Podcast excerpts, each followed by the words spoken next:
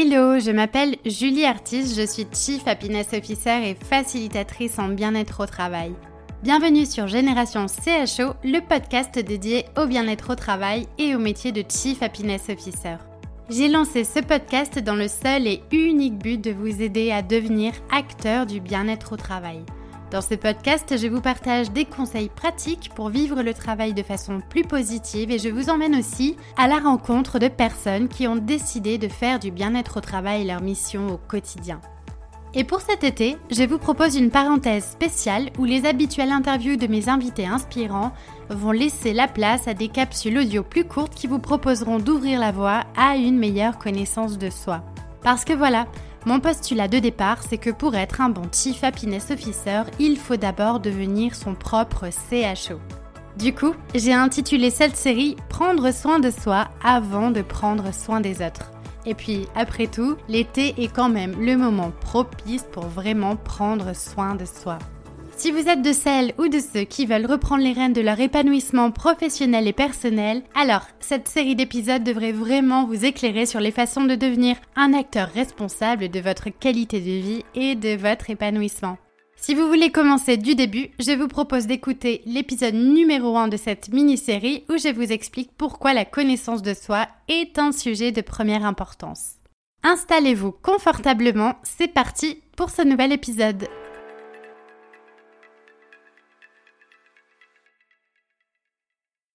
Hello, nous voici dans un nouvel épisode où je vais vous parler des croyances.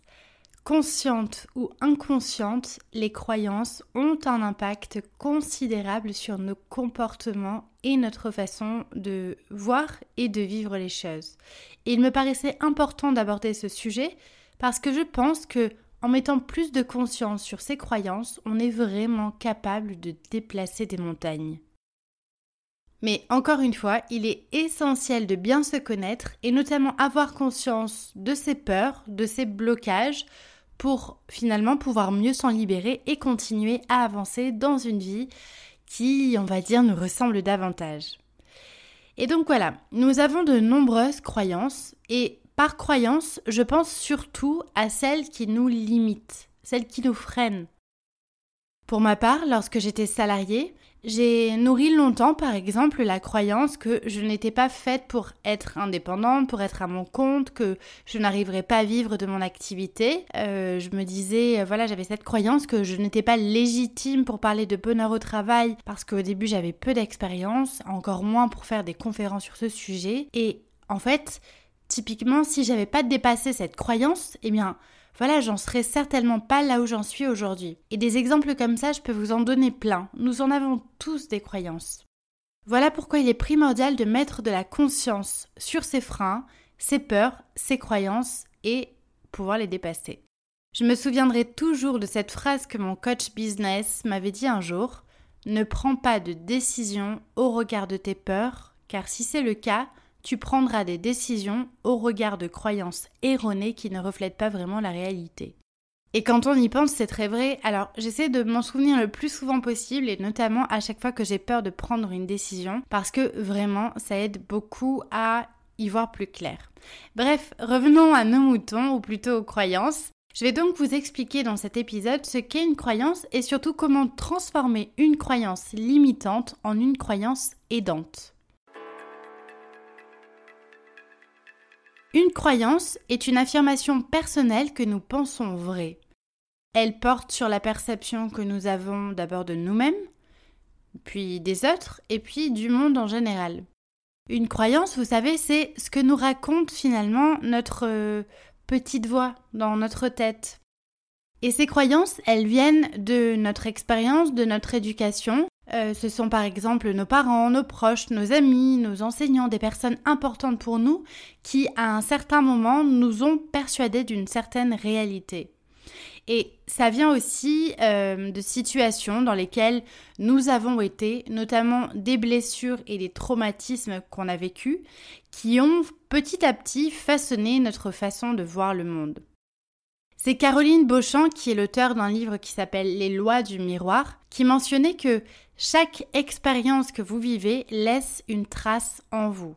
puis votre cerveau enregistre les informations, et cette expérience vous affecte de telle façon que cela va devenir une vérité pour vous, une mémoire, une croyance.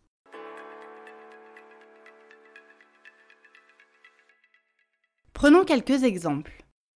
Le premier, c'est par exemple quand vous étiez petit, on vous a peut-être dit qu'il ne fallait jamais prendre la parole si on ne vous la donnait pas.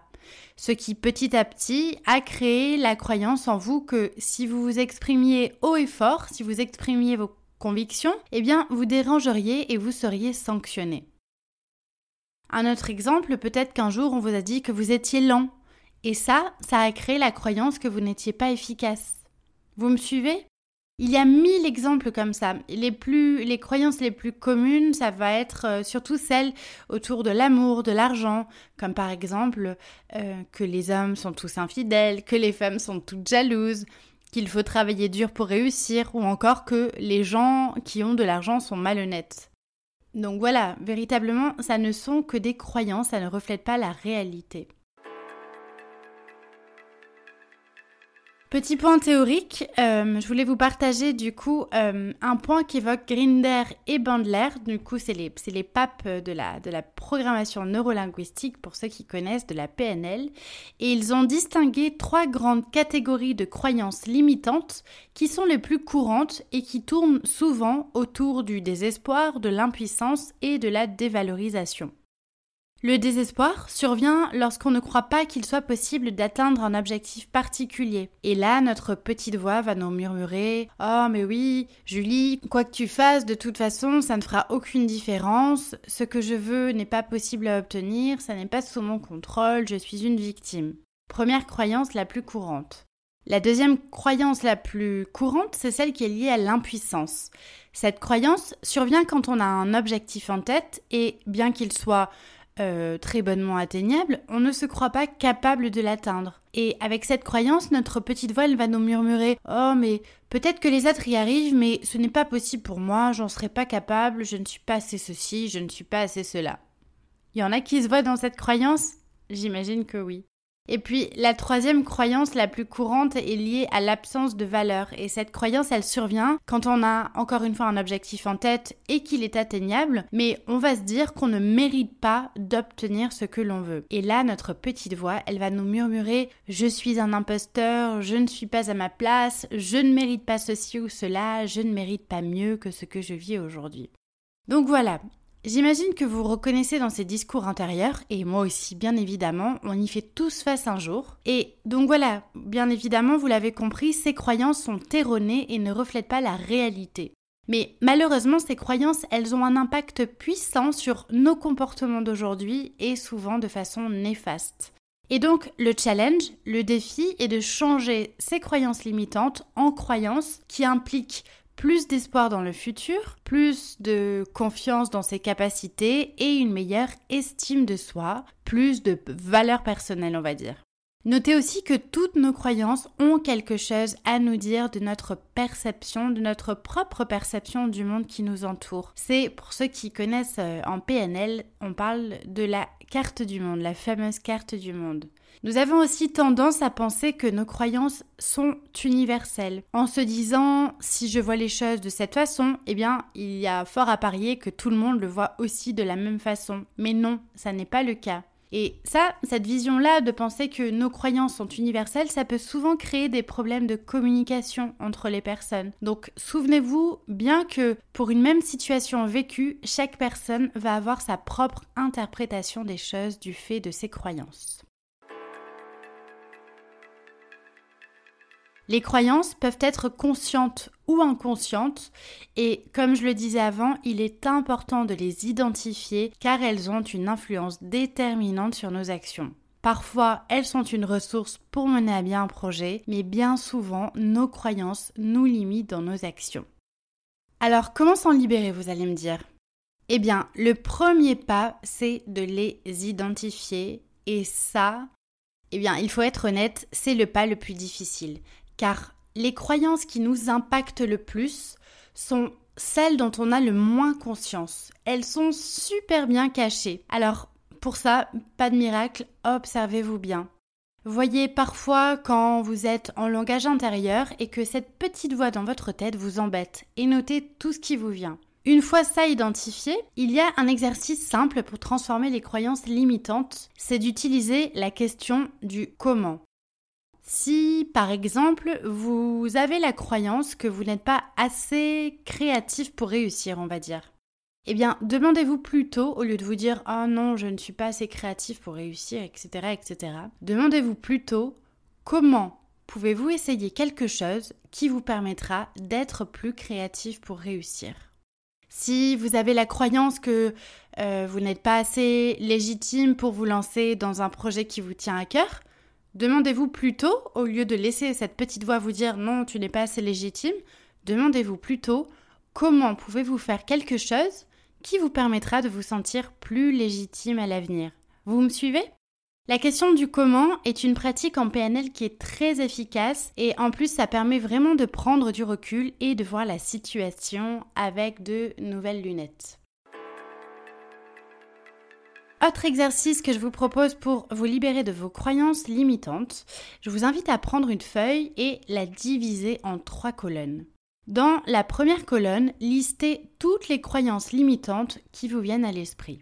Puis, dans la seconde colonne, notez un fait réel qui va contredire cette croyance. Enfin, dans la troisième colonne, notez une affirmation positive qui va contrecarrer cette croyance limitante. Je vous donne un exemple. Votre croyance, c'est je ne suis pas légitime pour candidater à un nouveau poste comme être Chief Happiness Officer par exemple. Reconnaissez un fait qui contredit cette croyance que vous n'êtes pas légitime. Par exemple, euh, un fait qui pourrait contredire cette croyance, ça pourrait être eh bien, j'ai toujours réussi mes entretiens d'embauche. Puis, une fois ça fait, notez une affirmation positive qui pourrait vous aider à contrecarrer la croyance limitante initiale comme par exemple je réussis tout ce que j'entreprends. Et répétez cette affirmation aussi souvent que nécessaire pour que petit à petit cette nouvelle croyance s'installe et efface l'initiale. Voilà, vous avez maintenant la clé pour transformer vos croyances limitantes et vous en libérer pour devenir pleinement acteur de votre vie. Alors il faut être honnête, ça n'est pas un travail facile, c'est un travail d'introspection qui est malgré tout hyper important à faire à mon sens, et c'est presque même le travail de toute une vie, car je crois qu'on aura toujours ce petit côté bourreau de soi, nous auto-saboter parfois, mais le tout c'est d'en avoir conscience et de ne pas s'enfermer dans sa prison mentale. Et je terminerai avec une citation d'Eckhart Tolle qui dit Beaucoup de souffrances et de malheurs surviennent lorsque vous prenez chaque pensée qui vient dans votre tête pour la vérité. Je vous laisse méditer là-dessus. J'espère que cet épisode vous aidera à tendre vers une meilleure connaissance de soi et surtout à vous sentir plus en cohérence avec la personne que vous voulez être. On se retrouve bientôt pour un nouvel épisode et d'ici là, prenez soin de vous.